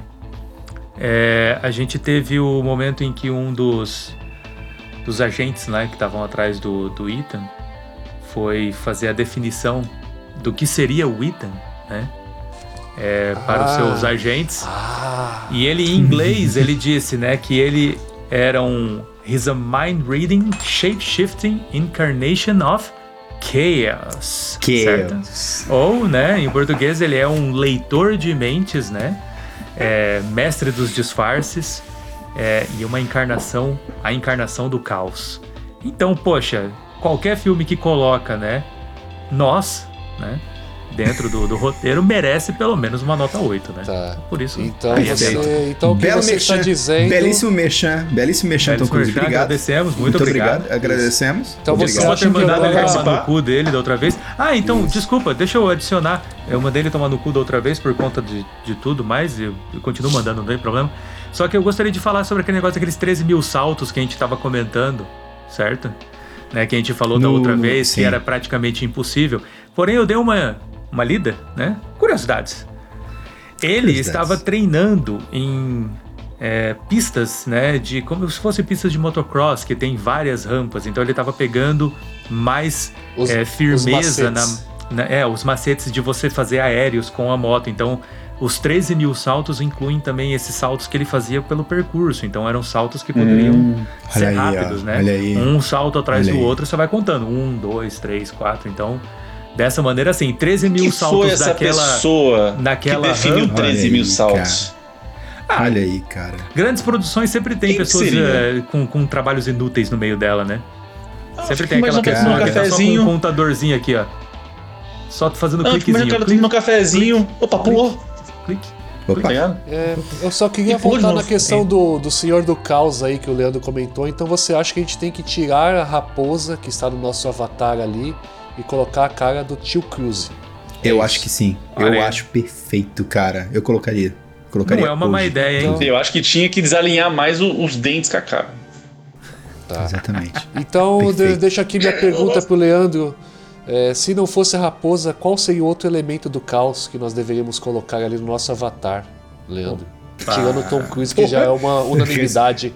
Responsa. É, não, Bugu não quer, não quer- não quer mudar nossa logo no meio de um programa, mas vamos lá, né? Colocaria vamos, vamos, o, vamos o, respirar o fundo. Odaesu. O ter que- com Vou todo ter que pedir de novo, igual eu sempre peço, né? A ajuda dos universitários, então vou ter que esperar até o final do, do, do programa para É isso conseguir digerir. Mas uma, uma boa... e- Uma boa seria o Odaesu com o todo descabelado, assim, ó. Ser Pô, massa. cara. Ia ser massa. Não preciso mais responder, cara. Tá aí a minha resposta, cara. Ninguém melhor do que o Odaisu, certo? Com essa, Uhum. com a cara que ele aparece a primeira, acho que é a primeira vez no quarto que vem aquela cena na, É muito no, bom, no rosto cara. dele. ele Leandro, tá para os ouvintes assim. que não estão familiarizados com essa obra-prima do cinema coreano. É coreano? Japonês? Coreano, coreano, coreano. coreano. Coreano, dessa obra-prima cinema pesquisar coreano. que o Leandro não vai falar. Não, dê pelo menos o título do filme para as pessoas pe- pe- Tá pesquisarem. por brincadeira, tá brincando. Né? Então eu vou falar o título da maneira com a fonética do da, da língua coreana, então. Talvez esteja errado, mas eu vou dar o- a fonética que eu acho que é. Oderuboi. Isso. Muito bom. Pesquise É. Poder Boi. Oderuboi. Poder Boi. Poder Boy. Poder Também pesquise depois por que é a raposa nosso avatar lá. Vale, e, e você, Ou não e você pesquisa, diria não que vale a nada. pena vale a pena ver a É versão americana de Oder Boy também, ou Leandro? Ou a gente só fica na coreana? Gente, se vocês gost... eh, pretendem ver a, a- a versão do Oderuboi americana, eu digo pra vocês assistirem depois de assistir a versão coreana, porque depois que vocês assistirem a versão da Perfeito. coreana, cara, não faz mais diferença. Entendeu? Agora, se Perfeito. você assistir É a isso aí. versão americana primeiro, cara, você simplesmente cagou tudo que você poderia, né, Essa receber percepção né? cagou. Tem, É, de o presente que seria você assistir Oderuboi pela primeira vez, o né? original. Que é uma coisa, cara, uma obra-prima do, do cinema. Cara, nós faremos um episódio aqui dedicado só ao Boy em algum momento desses, mas Cara, nesse favor. momento, Inclusive, Vamos- com a gente pode certeza falar merece. também e É. assista também o original, o Deringo, tá bom? Deringo. Ok, fica aí então a contribuição do Puguno. Vamos em frente. É, minha nota é, para esse filme, eu vou quebrar minha, minhas brincadeiras e vou dar uma nota normal para esse filme. Eu acho que eu tiro uma nota pelo vilão.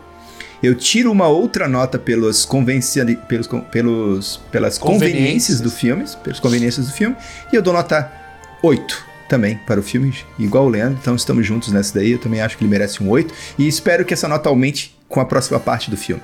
E agora vamos para o nosso Deep Dive. Entra aqui um, um borbulhinho assim.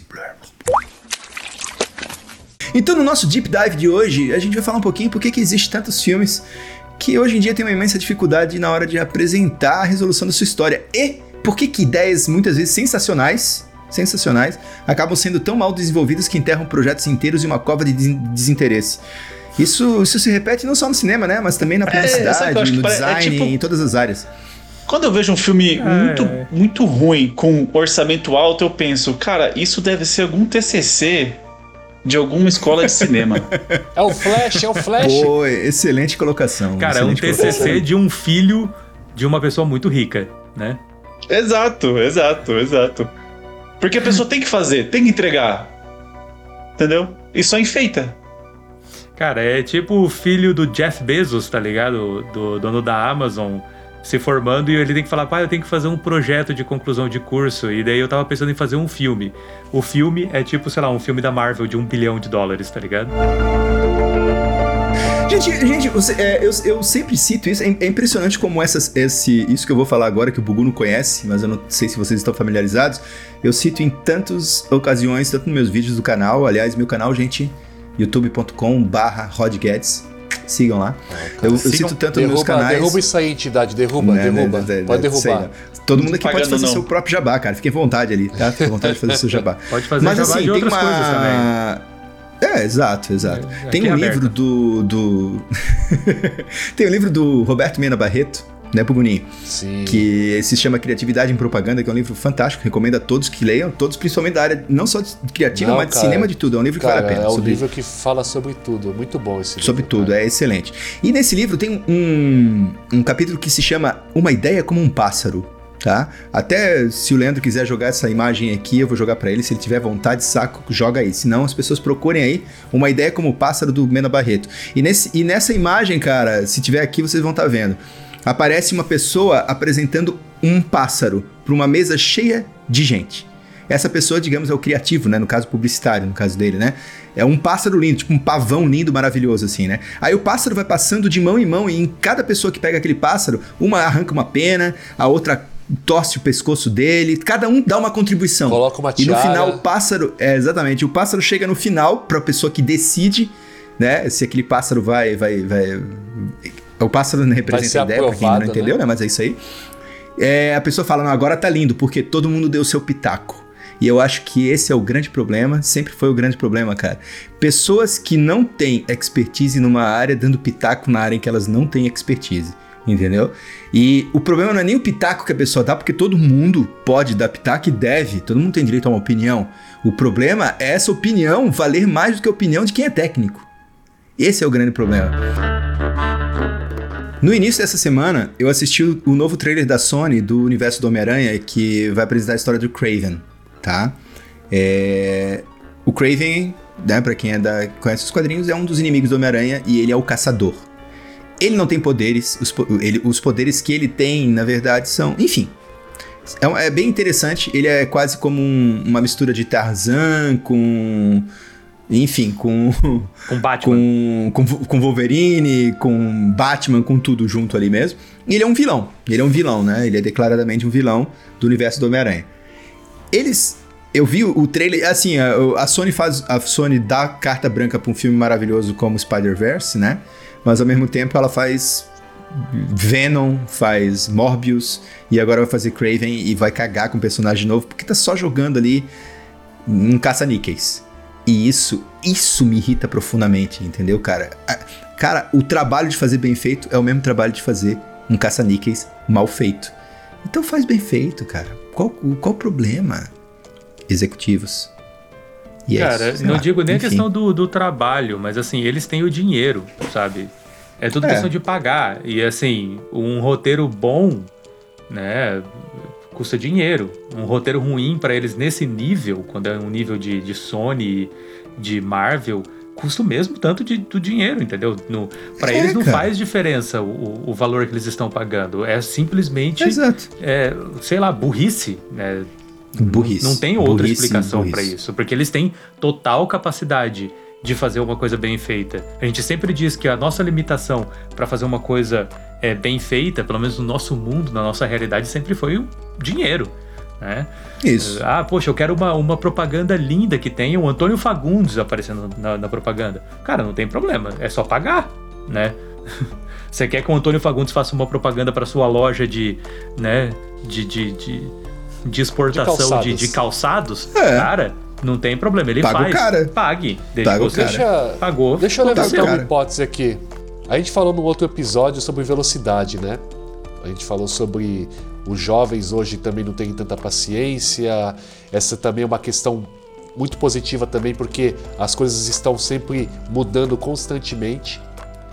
E dentro do que a gente está falando com relação a filmes, séries, roteiros de propriamente, a gente tinha um outro tempo também antes, né? Parece que hoje você precisa ter uma produção desenfreada e eu preciso estar suprindo o tempo todo. Então, tava escutando um- uns programas esses dias que o pessoal falou: Cara, eu já tô de saco cheio de super-herói. Porque a gente tá super saturado disso, a gente não quer mais ver isso. E por que a gente não quer ver mais? Porque é uma coisa atrás da outra, cara. A Marvel não parou. é, teoricamente foi até bom que a Disney deu uma parada também em, em Star Wars, mas a gente tava, não, vamos fazer que isso aqui dá dinheiro. Ah, mas tá ruim, cara, não importa. Aí sai Assim, aquela bosta que foi solo e, E cara, eu praticamente vi, todos os eu, filmes cara, da, da eu Star vi um Wars que saíram nos negócio que eu últimos achei, tempos. eu fiquei pensando depois, você teve lá o Mandalorian e depois você teve o livro de Boba Fett. Cara, o que fizeram com o Mandalorian, por que, que não fizeram isso com o Boba Fett? Por que, que a gente gostou tanto de Mandalorian? Cara, porque ele é o Boba Fett que a gente queria ver, entendeu? Além, além de visualmente ser aquilo, né? É, inclusive isso que você tá falando conta, traz bastante contribuição pra isso que a gente tá contando, porque dentro do, do- da série do Mandalorian acontece dois episódios desse nível.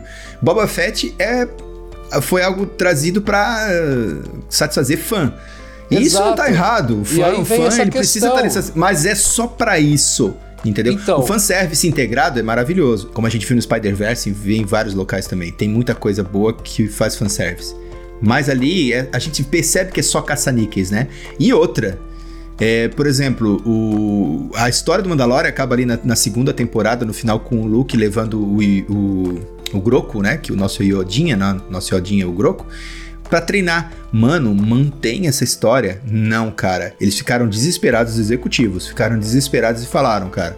Tra tem que trazer o Groco de volta na terceira temporada do Mandalorian. Não era pra Exato, trazer. cara. E eles aí você tiveram que um mexer na- tempo- Ficou uma merda. E você não tem esse tempo que eu falei que é o tempo de maturação e de É, validação cara. mesmo. Cara, espera a pessoa sentir saudade. Né? Traz e aí, na quarta naturalmente, eu vou criar temporada uma já, história já melhor, com outra. né? Exato, exatamente. Então, assim, cara, esse, esse é um dos grandes motivos. Então, eu acho que até adicionando com isso que você falou no final sobre a questão de ter trazido, né, o Broco de volta e ter sido uma, uma coisa que não era pra ser, me pega muito esse negócio que o, que o Buguno comentou do parece que eles têm mania de fazer o hype, né, se exaurir completamente até o ponto que ele se torna é, irritante de você assistir, sabe? Então, assim, a gente tá em hype de, de filme de super-herói e eles começam a lançar, né, uma- metralhadora de filmes que acaba chegando num certo ponto que você fala que, que super-herói é esse, sabe? É, é o Tiranossauro Spider-Man, sabe? Então, assim, repetem, eles começam né, a fazer cara? um monte, um atrás do outro, e você fala, cara, acabou todo aquele, sabe, aquele sabor de você falar, nossa, cara, vem aí um próximo filme de super-herói, sabe? Você não tem mais isso. É mais ou menos isso que acontece quando você tem, é, quando chega no hype do zumbi. Ah, o hype do zumbi, de repente tudo é zumbi, é tudo é os Living Dead e não sei o que e tal, e começa a vir um filme Agora tudo é AI. outro. Agora tudo é AI tudo é inteligência artificial, entendeu? Então, é, tudo era multiverso, sabe? Então é como se fosse aquele negócio que a gente comenta. Poxa, gente, tem certas vezes que essa ideia do marketing, né? De você ir do que atrás, atrás do que realmente está vendendo, você começa a acabar fazendo esse tipo de coisa. Você começa a oferecer um monte de produto porcaria, lixo, sabe? Bosta. Olha, eu não, eu não posso dizer, mas eu vi alguns trailers. Vocês que são um pouco mais né, conhecidos né, do mundo dos super-heróis vão poder me dizer, né? Isso fica pro Guedolino aí. Mas o que, que é aquele besouro azul? Cara, Cara. Pois é, né? Cara, Olha, Pois é, cara, né? a- aquilo ali pode ser uma grande surpresa ou uma grande porcaria. É, Olha, rapaz, pode ser uma eu grande tô surpresa, pode esperando ser. que seja uma bela de uma que porcaria. seja, que seja, que seja. Mas é, assim, eu tô nesse também. pô, deixa eu pegar esse gancho, cara, porque assim. Respira fundo, né? É, é- é muito simples. Olha como que funciona a natureza. Olha pra natureza, tá? Quanto mais estímulos, menos efeitos. Tudo, se tudo é bom, nada é bom. E a raridade, ela é justamente algo que é original. Se tudo é igual, nada é original. E, e- e, claro, existe a tentativa de dançar em cima do hype, né? Quando saiu Matrix, tudo virou Matrix, né? Agora que é Marvel, tudo quer ser Marvel. E, e, e, cara, Wick. e a gente. Exatamente. O, o problema é que todo mundo assiste. A galera vai e dá ibope pra isso. Só que aí começa, tudo satura. Agora streaming tá saturado, e- e, sabe? É, a saturação é, é algo que não precisa existir se a coisa for feita do jeito que deveria ser, né? Que é no ritmo certo. Deixa as pessoas. Vocês notaram que, por exemplo, as séries pararam, estão parando de fazer maratona, maratonada, tirando Netflix na maioria das vezes, né? É, mas os outros streamings estão trazendo séries uma vez por semana, como era antigamente, porque justamente essa espera Sim. é saudável.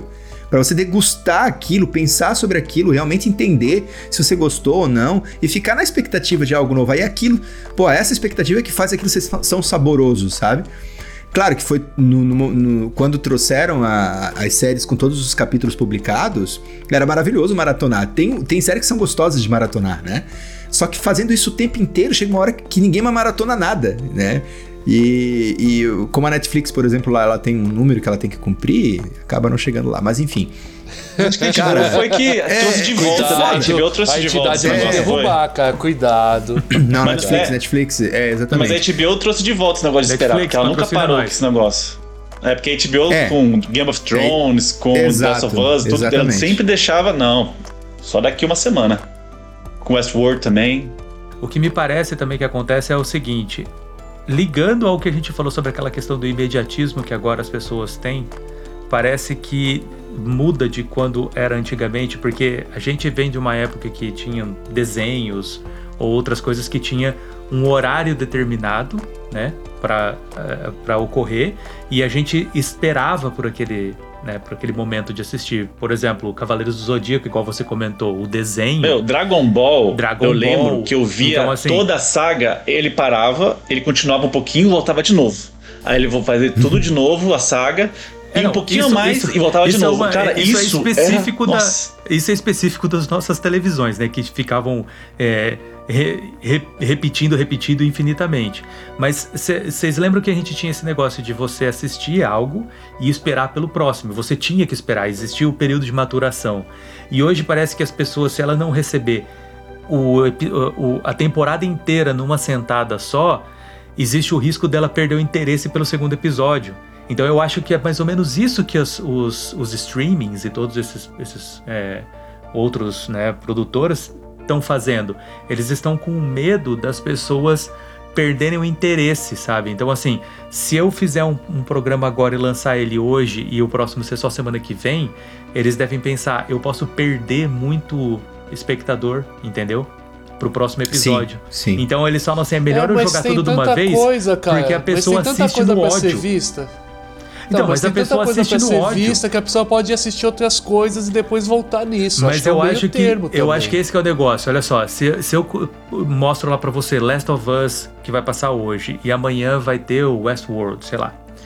Se eu me interessar mais por Westworld, pode, pode ser que eu perca o interesse em Last of Us e em vez de assistir os dois na próxima semana, eu posso assistir apenas Westworld. Então eu tô dando a oportunidade pra alguém Sim. melhor tomar a minha atenção. Ah, e sim. eles não querem Isso, que isso sim, aconteça, isso. entendeu? Isso acontece. Sim. Eles não concordo, querem concordo. correr esse risco. Não Eles querem. precisam fazer o seguinte, cara, assiste tudo de uma vez. Eu preciso que você bata a quantidade de horas que eu, né, que eu exijo, né, para uma produção, né, atender aqui no meu Netflix ou alguma coisa do tipo. E eu não posso dar é, espaço para que isso não aconteça. Então, se eu deixar, ah, fica para semana que vem, pode ser que eu perca essa pessoa e eu não quero deixar isso acontecer. Cara, isso, isso é uma patologia da nossa sociedade, É, né, cara? é uma patologia, Isso é muito é uma patológico, patologia. cara. Ver um negócio como é possível? Eu acho, eu acho esse exemplo maravilhoso, assim. É, eu vou trazer, eu sei que vocês vão gostar disso que eu vou falar agora. Tanto é possível você trabalhar com, com raridades que se você for lá pro. Eu puxei aqui na internet pra lembrar mesmo. E realmente foi. O ano de 1999 foi o ano das originalidades no cinema. A gente teve Matrix, a gente teve A Espera de um Milagre, a gente teve Heróis Fora de Órbita, a gente teve Audition, O Mundo de Andy, a gente teve Magnolia com Tom Cruise, Nossa, teve o Mundo de Beleza Andy Americana. Foi muito bom, cara. A gente teve Quero Ser John Malkovich, a gente teve De Caramba. Olhos Bem Fechados, a gente teve Três Reis, a gente teve O Sexto Sentido, a gente teve O Informante, a gente teve O Gigante de Ferro, animação maravilhosa, Clube da Luta, né, Bubu? Clube da Luta, com certeza. Clube da Muito Luta. Cara, e vai. Cara, Snatch. Se eu não me engano, Snatch não foi muita engano, coisa. 99, né? Snatch foi 2000, Não, né? se eu não me engano, 99 é Não, Hacking foi para um 2000. sonho também, cara. E teve Hack- é- teve Hack muita sonho, coisa, 99 muita coisa. que também foi. 99, E sabe cara. o que é muito louco? Veja cada um desses filmes de 1999 e nenhum é igual ao outro. Nenhum. Todos têm um Pois roteiro é. original, todos têm atuações fantásticas, todos têm histórias narrativas fantásticas. Desfechos todos- fodas. Desfechos fodas. Não, todos esses também- que eu citei aqui são nota 10, de 9 a 10, né? Variando ali Sim. na minha opinião. E cara, cadê isso? Então, tem casos também que existe. É engraçado, não sei como funciona, mas já existiram no mesmo ano filmes com o mesmo roteiro. Que é a questão do Armageddon e o outro que eu esqueci o nome. Ah, mas Impacto. Mas isso é profundo, uma é. jogada de marketing, cara. Isso daí é um estúdio É. tentando lançar um primeiro do que o outro. Se eu não me engano, é, É, até um ponto interessante. Curiosidades. Se eu não me engano, eu li sobre isso. Parece que é, vazaram o roteiro do, do Armageddon. E o, a outra produtora, não- eu não lembro certinho quais eram elas, né? Mas a outra produtora falou: eles vão lançar esse filme e a gente precisa lançar antes. Se eu não me engano, o Impacto Profundo saiu É. antes do que o Armageddon, entendeu? Simplesmente porque eles falaram: a gente precisa ganhar né, a corrida espacial. Isso. A gente precisa ganhar Mas eu deles. acho isso saudável. Isso, Mas isso, eu- exatamente. Mas isso eu acho saudável. Porque a- um tentando fazer melhor do que o outro. E os dois são filmes. Cara, filmes Mas ainda assim que eles são diferentes, o que se porque propõe. um o meteoro É. cai e o outro não, né, cara? Não, cara, É. não tem o Bruce Willis. Essa é a questão, cara. O outro tem o Morgan negócio. Freeman de presidente, cara. É, Exatamente, de presidente, maravilhoso. Antes, antes E- de Barack E Obama, tem, houve e tem Morgan o, e Freeman, tem o cara. E Frodo, meu irmão. E tem o Frodo E andando tem, de e motinha, cara, apresenta o subindo o Elijah morro, cara. Wood, exatamente. E apresenta o Elijah Wood, fantástico. Gente, e tem a segunda parte dessa questão, que a gente não entrou, olha só, a gente tá falando só da primeira parte. A gente precisa falar também, gente, das ideias sensacionais que elas não têm. As pessoas que não têm competência pra executar esse tipo de ideia, né? Que é a questão de você ter uma premissa, ter uma ideia ótima e você não conseguir executá-la bem. No designer, isso, isso acontece muito, na publicidade acontece muito também. Vezes você tem uma ideia genial e a execução ela deixa a desejar, ela mata completamente a ideia, né? E quando a gente fala de execução é produção mesmo, não só direção, é a narrativa, direção, roteiro e por aí vai. E, e isso também faz parte do problema. Vocês lembram aí de alguma ideia, de algum filme que teve essa premissa que você falou, puta, esse filme tem uma ideia genial, mas o final é... Né? A pessoa não conseguiu conduzir o filme até o final do jeito que deveria. Hum. Eu tenho uma opinião muito pessoal sobre isso, cara. Efeito borboleta. Eu Ah, acho o jura? filme a ideia. Eu acho o filme. Eu acho a ideia do filme genial, cara, mas eu acho é, meio pastelão, assim, a resolução. Mas você não gostou do primeiro, pelo exemplo? Não, eu tô falando do primeiro, inclusive. Não, cara, pera aí. Os Ah, é outros nem bom. existem, cara, tá? Por favor. É, não. Vamos os deixar outros, claro cara, que só existe de Deus. um efeito borboleta. O resto É. é, foi, foram ovos que caíram na hora que você tava É. cozinhando, eles se quebraram e você só limpou e jogou fora. Exatamente. Muito boa essa metáfora aí. Não, o. Efeitos Borboleta só existe um. Ashton Kutcher na, no seu auge ali, né? Isso, exec- mas é como eu falei, eu, eu acho meio pastelão, eu acho meio bobo essa coisa de ele ficar voltando por causa do, do amor dele e cada hora Ah, mas volta a cena de um do- jeito. da caixa de correio é muito Cara, traumática, cara, né? a ce- Coração tem um peludo filme muito melhor. Coração tem um filme- peludo, cara. Tem um filme que tem essa mesma, é, essa mesma premissa que chama Questão de Tempo, cara, que é muito melhor. Genial. Esse É filme melhor, é um cara. exemplo de um filme muito bem Teoricamente ideia não do- é a mesma coisa, né? Teoricamente Sim. não é a mesma coisa, né? É um filme excelente, cara, mas assim, ele fala sobre viagem no tempo, principalmente. Não é tanto uma coisa de você voltar e mudar, né, lá no, no futuro. Mas, é, é, para mim, ele funciona da mesma maneira, cara. É uma ideia super simples e você, cara, se resolve muito bem. E eu tô falando essa, fazendo essa comparação principalmente porque ele também tem esse tom de meio de romance do cara de voltar, de estar com aquela mulher, que é aquela mulher que ele ama, entende? Tem uma premissa um pouco parecida com o efeito borboleta. Mas como eu falei, é bem pessoal assim. Eu não acho que o filme é ruim, mas cara, quando você pensa dessa maneira, você poderia tratar de outras, de outras formas. Aquele filme do Justin Timberlake, que ele vem de tempo. A premissa do filme é genial, cara. Genial. é, as esse é pessoas genial. trocam o tempo e você fala, é, é, né? Tá bom, tá bom. A execução ela vai bem até um momento, depois ela, É, ela o- perde, perde o ritmo. O, o Timberlake ele segura muito bem o filme até o final, porque ele- eu acho ele um excelente ator, eu acho ele muito bom enquanto ator. Excelente talvez seja muito forte, mas ele é um muito bom ator. Ele é muito bom ator. Não, esse filme, Mas a ideia, a premissa do que me- me filme. a aqui, premissa- A cara. premissa do é, é um filme foi exemplo. genial, cara. Só que Genial, negócio, genial. você pegou uma ideia maravilhosa e deu pra uma pessoa sem capacidade é, É, Põe. de desenvolver ela, entendeu? Aí você. Isso. Ela se perde Quer ver um no, e- no caminho. Concordo contigo. Eu imagina uma ideia dessa na mão do Christopher Nolan, por exemplo. Eu sempre É. queria saber a opinião de vocês sobre a- o, o filme O Predestinado, cara. Eu queria. eu nu- acho que nunca perguntei, perguntei. Eu assisti esse filme? Nem sei se eu assisti esse filme. Acho que não. Esse é um dos filmes mais loucos que eu já vi na minha vida. O Predestinado é o do Ethan Hawke. É. Ah, tá, aquele lá que ele pega a volta no tempo e ele pega ele mesmo. Malu... É, isso maluquice atrás de maluquice. Eu é isso assisti aí. ele é. uma vez e eu não prestei muita atenção. Acho que eu tava cozinhando no. No no- começo ele tem uma. Ele no tem acho que dia. meia hora de, o, de só de conversa de bar. É o começo do filme. Que é bem chato, mas é, é bom.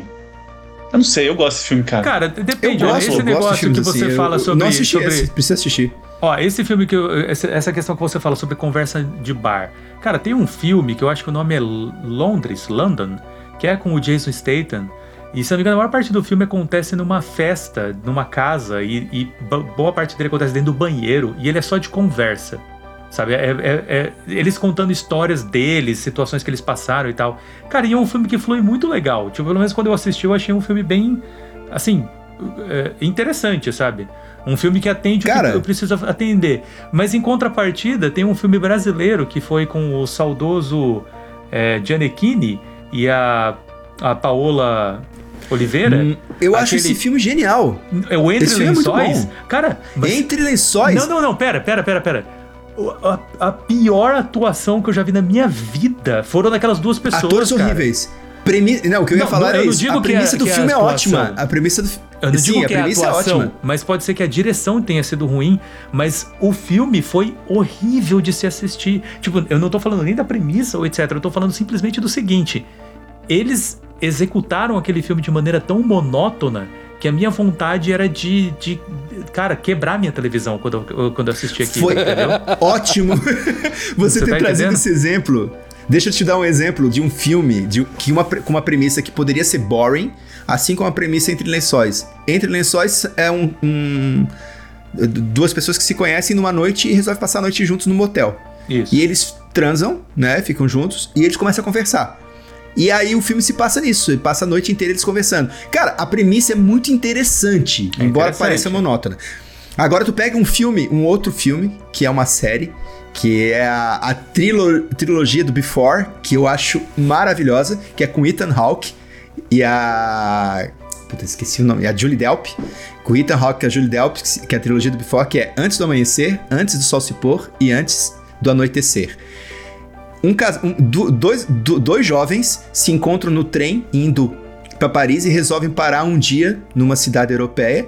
Eles se conhecem no trem, conversam, se interessam um pelo outro, tipo assim, pô, vamos passar, eu- eu- né? A gente pode passar hoje a, a noite toda aqui na cidade, conhecendo, jantando, etc e tal. E no outro dia de manhã cada um pega o seu trem e vai embora, né? Eu vou para os Estados Unidos, vou voltar para os Estados Unidos, você volta para Paris.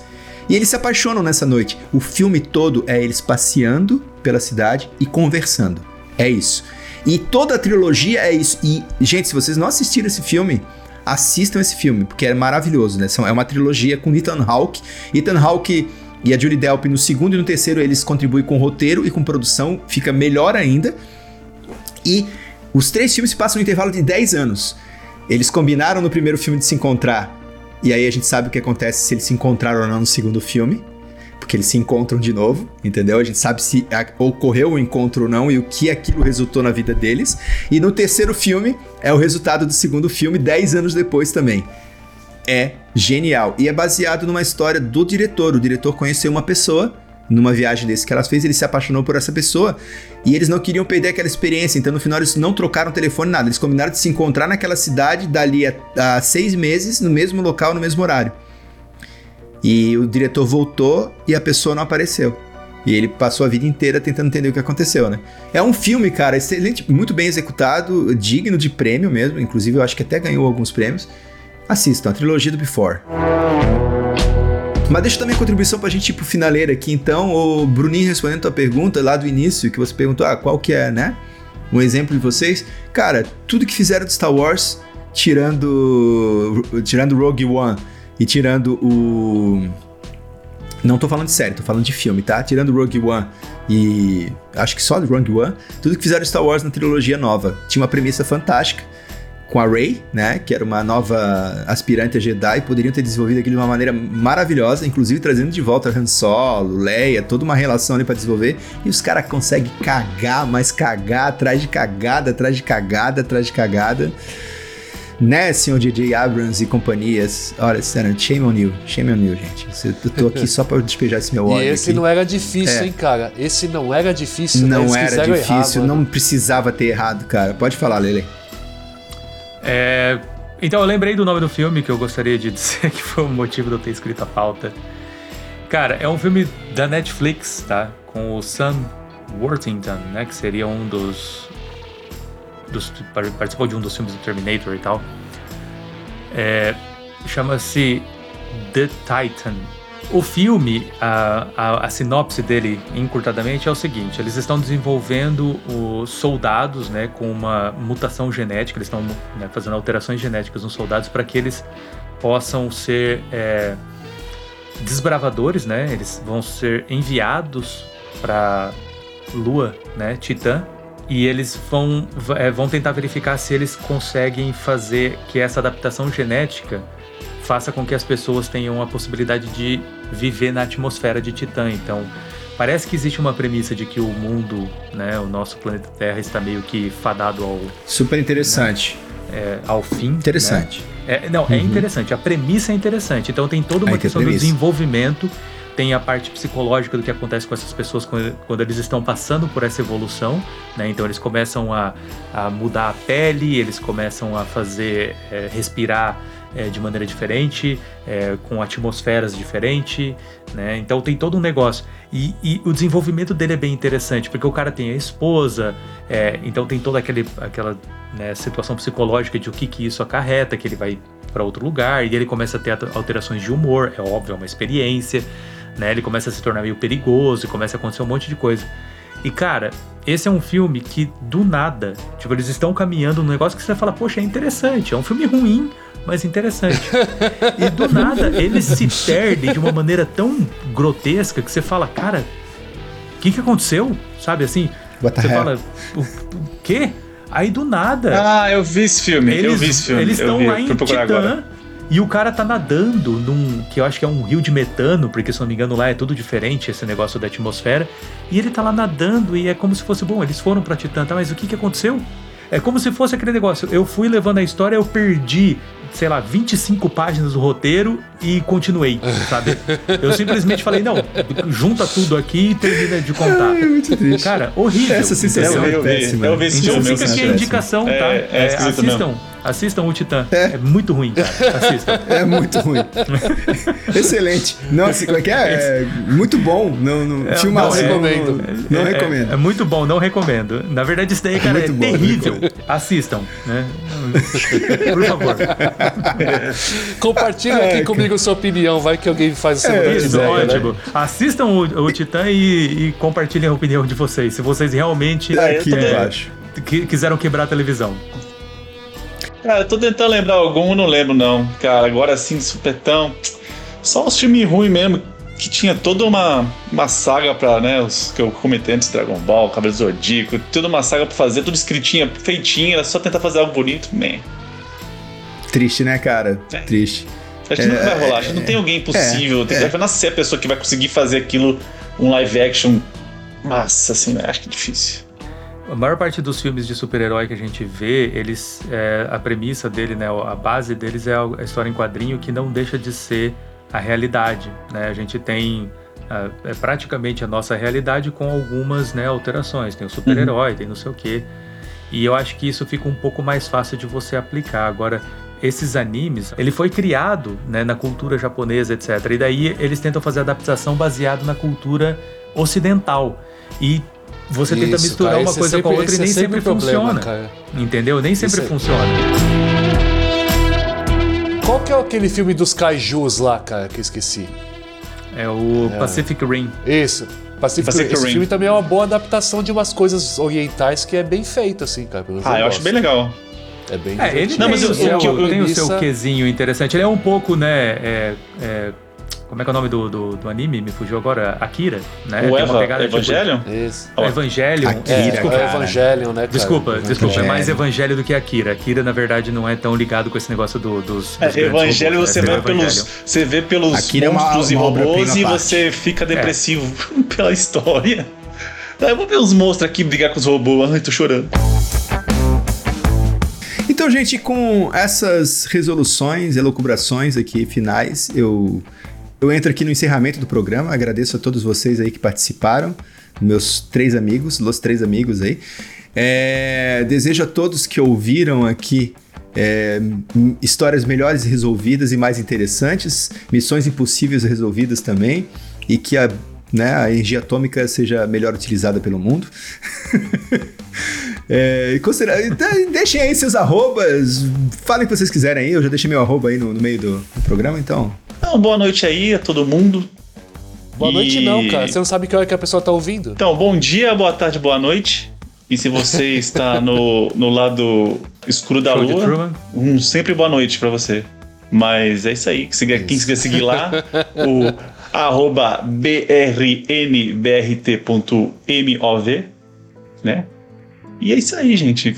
Legal hoje. Quando, quando a entidade permite que a gente trabalhe, a gente faz direitinho aqui. A gente grava um podcast direitinho, com qualidade, Mais ou menos, né? né? É isso aí. Na medida do possível, na medida do possível. Então fica aí, buga o seu arroba. Meu arroba é Buguno Designer. Buguno Designer, estou lá.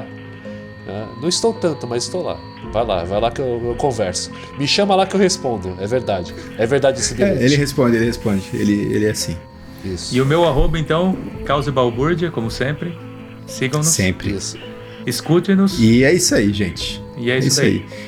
E é isso. Um grande abraço e até o nosso próximo episódio com Oppenheimer.